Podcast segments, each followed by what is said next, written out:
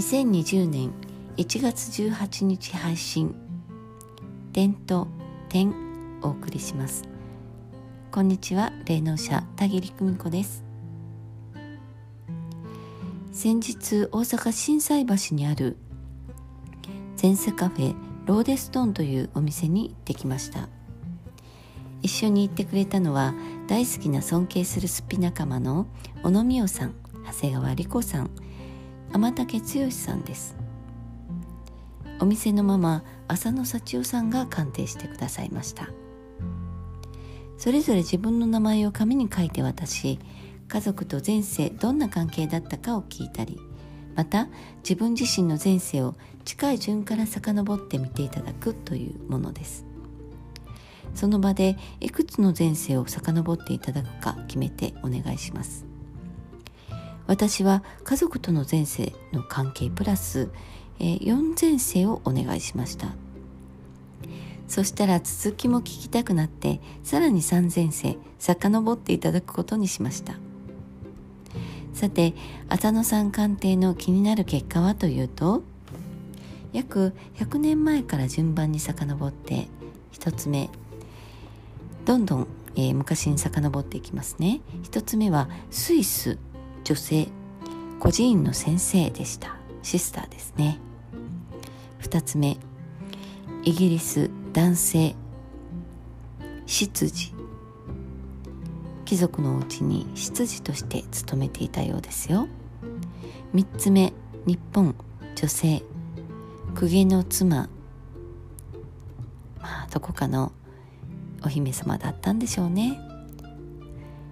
4つ目ドイツ。男性写本家の卵。これはね学生か学者ですね。そして5つ目エジプト男性天文学者の卵。あーこれも学者ですね。それから6つ目日本男性仏師。これはねもともと住職で、えー、長仏師。仏様をね掘る仕事をしていたようですよ。それから7つ目オーストリア女性貴族で軍人の妻。えこれもお姫様だったようですよ。こんな風に7つの前世を見ていただきました。まあ一般的な人が一人もいなかったですね。面白い。へえへえと興味津々です。キリがないので今回はここまでにしておきました。1200年前くらいまで遡ってみたい衝動に駆られましたがまたいつかのお楽しみにしておきます。でこの結果を受けてどう感じるか。それは自由です。好きなように受け取ったらいいと思います。そもそも当て物じゃないですからね。私はこれをどう受け取ったかというともしこれを全部経験してきたんだとしたら面白いなぁです。並べて眺めてみるとやっぱりなと思い当たる節もあります。過去の登場人物の経験をミキサーで混ぜて出てきたのが私の持ち味だとしたらどことなくしっくりくるからです。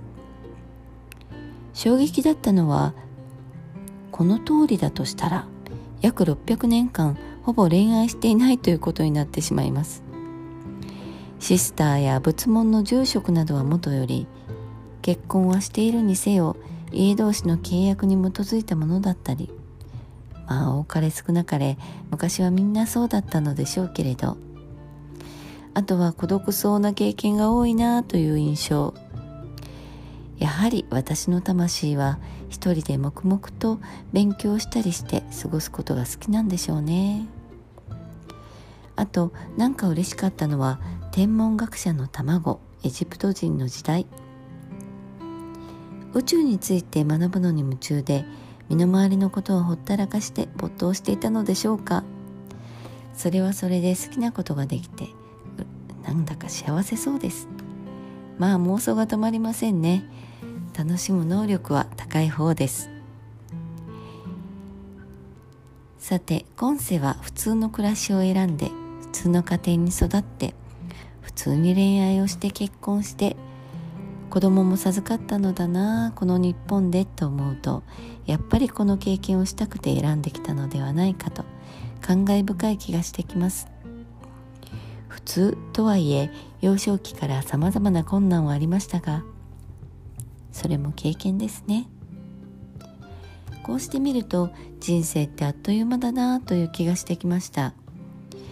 もし今の自分の経験が次の誰かの一部として残るのならば普通の家庭に生まれたけれど晩年は持って生まれた資質を生かして多くの人のお力になった人だよなんて言われてみたいなってさらに妄想は膨らんでおります。墓石に書く言葉みたいですね。ブログの方には写真を1枚貼っております。この写真流雲ですね。右から左にゆらーっと現れました。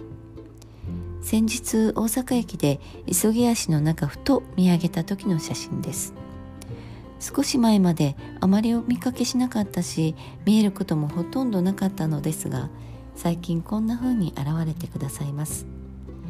また綺麗に撮れたら脈略なく登場してもらいますね。流雲綺麗ですね。前世というと経験を時間軸で遡っていく。線でつながっているようなイメージですが私にとっては空間に散らばる点のイメージです。そうですね。宇宙に散りばめられた星々のイメージなんです。その点と点がつながって形になっているのが今の私といったところでしょうか。伝わりますか？